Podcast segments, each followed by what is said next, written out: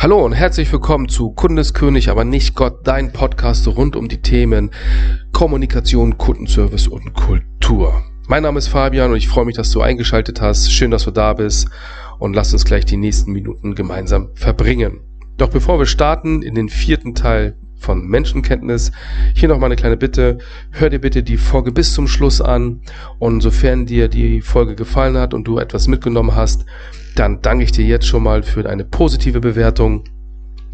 Denn nur mit deiner Bewertung können wir gemeinsam den Podcast ein wenig bekannter machen und sichtbarer machen, auch für andere Menschen, weil er dann in den Ranglisten höher springt. Gut, kommen wir zum vierten Teil von Menschenkenntnis rein. Und im letzten Teil hatten wir, oder die letzten drei Teile hatten wir so ein paar psychologische Ansätze von Freud, von Erickson und von Adler uns angehört. Und alle drei sind ja sich einig gewesen, dass es ab einem gewissen Alter ähm, ja schon ein, ja, ein Muster ein, ein, beim Menschen festgelegt ist. Also so, die einen sagen bis zum sechsten, die anderen Adler sagt bis zum siebten, achten Lebensjahr. Das sind so, so sogenannte Leitbilder oder Weltbilder, wie auch das Freud sagt, festgelegt. Also wie sehe ich die Welt, wie, wie agiere ich, wie handle ich, was denke ich. Das ist dann festgelegt. Und damit wir Menschen besser verstehen, ist auch zu verstehen, wie sich überhaupt so ein Weltbild zusammenfügt. Ja?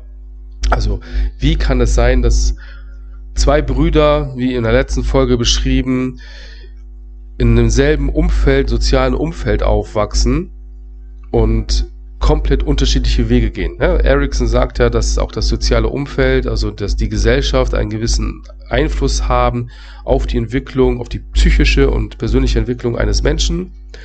Und dann stellt sich halt die Frage, wieso geht ein Junge als Strafverteidiger in sein Leben rein und wird dort beruflich erfolgreich und hilft anderen Menschen. Und sein Zwillingsbruder wird genauso wie sein Vater kriminell, Trinker und misshandelt seine Frauen, Freundinnen. Also, wie baut sich dieses Weltbild auf? Und da gehen wir heute jetzt einfach mal rein. Das Weltbild, das wird sicher früh erzeugt, ne? Also, oder man sagt auch, ähm, ideale Leitlinie, so nach Adler, äh, Alfred Adler. Und in diesem Weltbild bedeutet das, was funktioniert, wie erhalte ich die gewünschte Reaktion, wie funktioniert äh, was so richtig ähm, und wie kann ich mein eigenes Bild von der Welt überhaupt machen, abhängig von der Leitlinie, also wie lebe ich, kann ich auch später mein Weltbild ändern und äh, was reinführt, ist auch Erziehung, Prägung, auch das Selbstwertgefühl, was ich habe und äh, deswegen hat, ist das Weltbild schon ein sehr komplexes Thema und hat äh, viele, ich sag mal, Schwierigkeiten oder auch Vorteile, warum sich das aufbaut. Ähm, und unter anderem auch können auch Schwierigkeiten in meinem Leben ein Weltbild schaffen. Also wir können es ja auch sagen, du kannst in einer harmonischen Welt aufbauen, aufleben, die dir alles ermöglicht und dann kannst du mit diesem Weltbild aufwachsen. Es ist alles schön und klar oder eben halt nicht. Und äh, Schwierigkeiten können ebenfalls auch Weltbild, Weltbilder schaffen, ähm, um unter anderem die Schwierigkeiten zu kompensieren. So quasi mit dem jetzt erst recht, ne? oder ich füge mich. So wie jetzt in der Beschreibung oder mit diesem, dem Beispiel, was ich in der letzten Folge erwähnt hatte mit den Zwillingsbrüdern.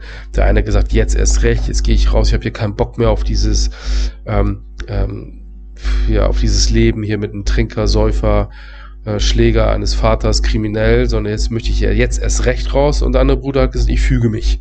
Ja? Ähm, so, ähm, allerdings geht da viel über Wahrnehmung. Also wie nehme ich denn überhaupt mein Umfeld wahr?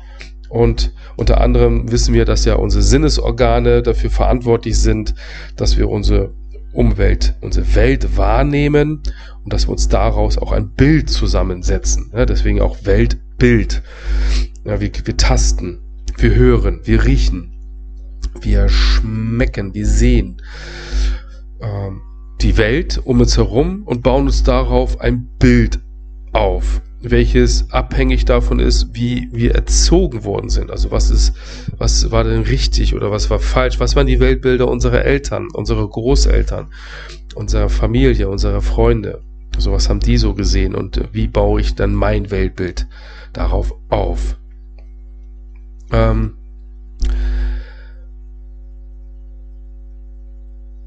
der erste Punkt ist jetzt das Thema Wahrnehmung. Ne, also wie nehme ich überhaupt wahr? Und ich kann wahrnehmen zum Beispiel durch Erregungen ne, oder Reize von außen, ähm, die letztendlich äh, ja über unsere Sinnesorgane reinlaufen, die dann gefiltert werden und dann ein gewisses Bild aufgrund meiner Erziehung und Prägung und meiner Relevanz, so wie ich mich zu dieser Gesellschaft stelle, letztendlich aufgebaut haben. Spuren hinterlassen immer Spuren. Das sollte man auf jeden Fall dazu sagen, auch in der Wahrnehmung positive oder negative Spuren hinterlassen immer Spuren in der Wahrnehmung. Das bedeutet, wenn ich etwas erfahren habe, was mir was mir also schlecht aufgefallen ist, dann werde ich das beim nächsten Mal nicht so wirklich sehen, sondern ich werde es vermeiden, solche, solche Reize zu bekommen und diese Wahrnehmung zu verhindern. Man muss auch dazu sagen, dass jede Warnung, Wahrnehmung persönlich und selektiv ist deine Wahrnehmung zur Welt ist anders als meine Wahrnehmung zur Welt. Und das hilft uns auf jeden Fall in der, dabei Menschen besser zu verstehen und unsere Menschenkenntnis aufzubauen, wenn wir es akzeptieren, dass meine Wahrnehmung immer persönlich und selektiv oder auch dementsprechend auch subjektiv ist und sich nie, nie mit der Wahrnehmung eines anderen Menschen zu 100% deckt. Nie. Ja? So, es gibt immer Unterschiede aufgrund von, das haben wir schon mehrfach erwähnt, Erziehung, Prägung, Wissen, also was weißt du, was hast du dir beigebracht und, und, und. Und alles fließt in unsere Wahrnehmung ein und letztendlich auch in den Aufbau unseres Weltbilds.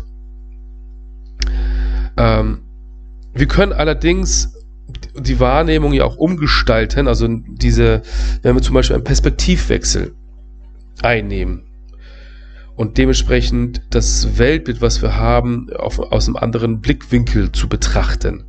Vielleicht kennst du den Film Die acht, Blick, acht Blickwinkel mit äh, Forrest Whitaker und mit äh, Dennis Quaid.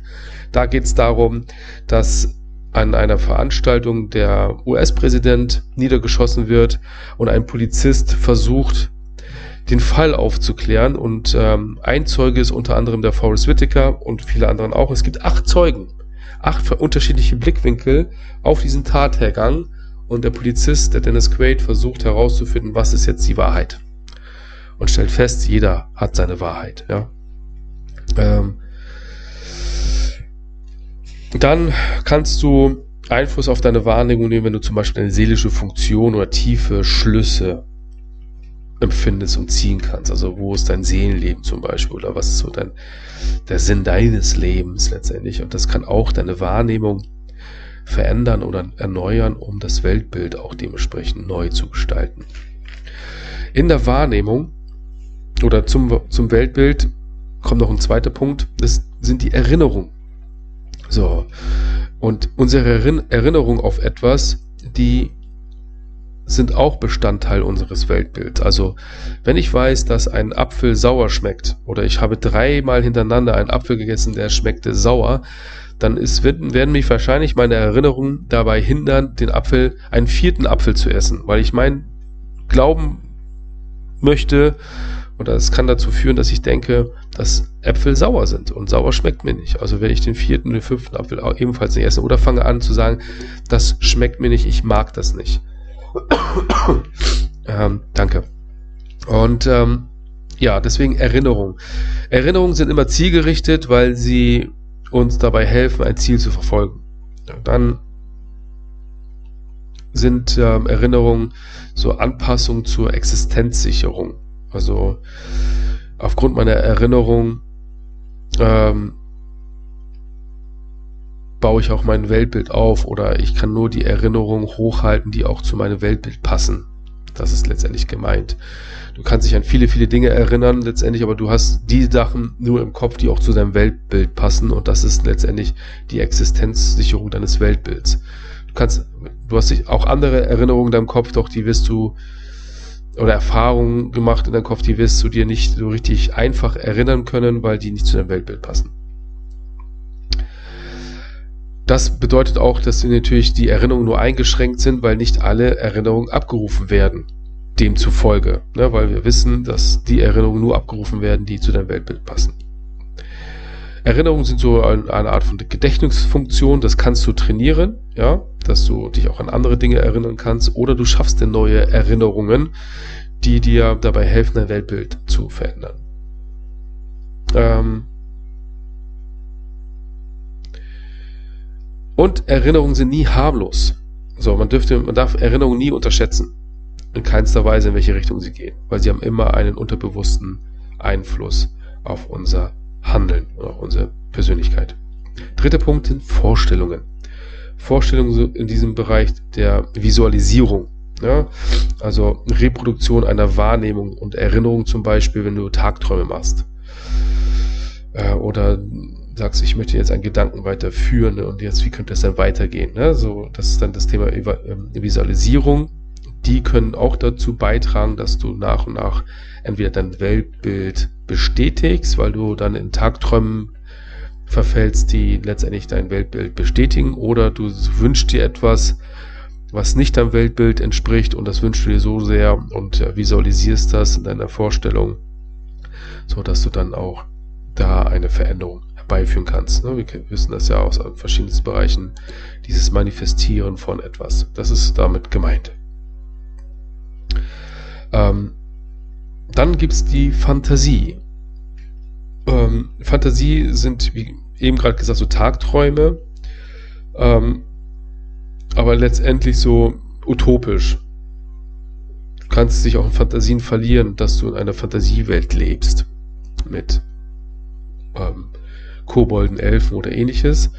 Ähm, du kannst sie jetzt aber auch so nutzen, die Fantasie, dass wie bei einer Vorstellung, dass du da die Fantasie dafür nutzt, um eine Vorstellung zu erzeugen. Also wie soll die Zukunft aussehen? Das ist so eine Art Voraussehen. Fantasien sind aber auch wie Vorstellungen immer zielgerichtet. Ne? Was willst du erreichen in einem anderen Leben oder zu einer anderen Zeit?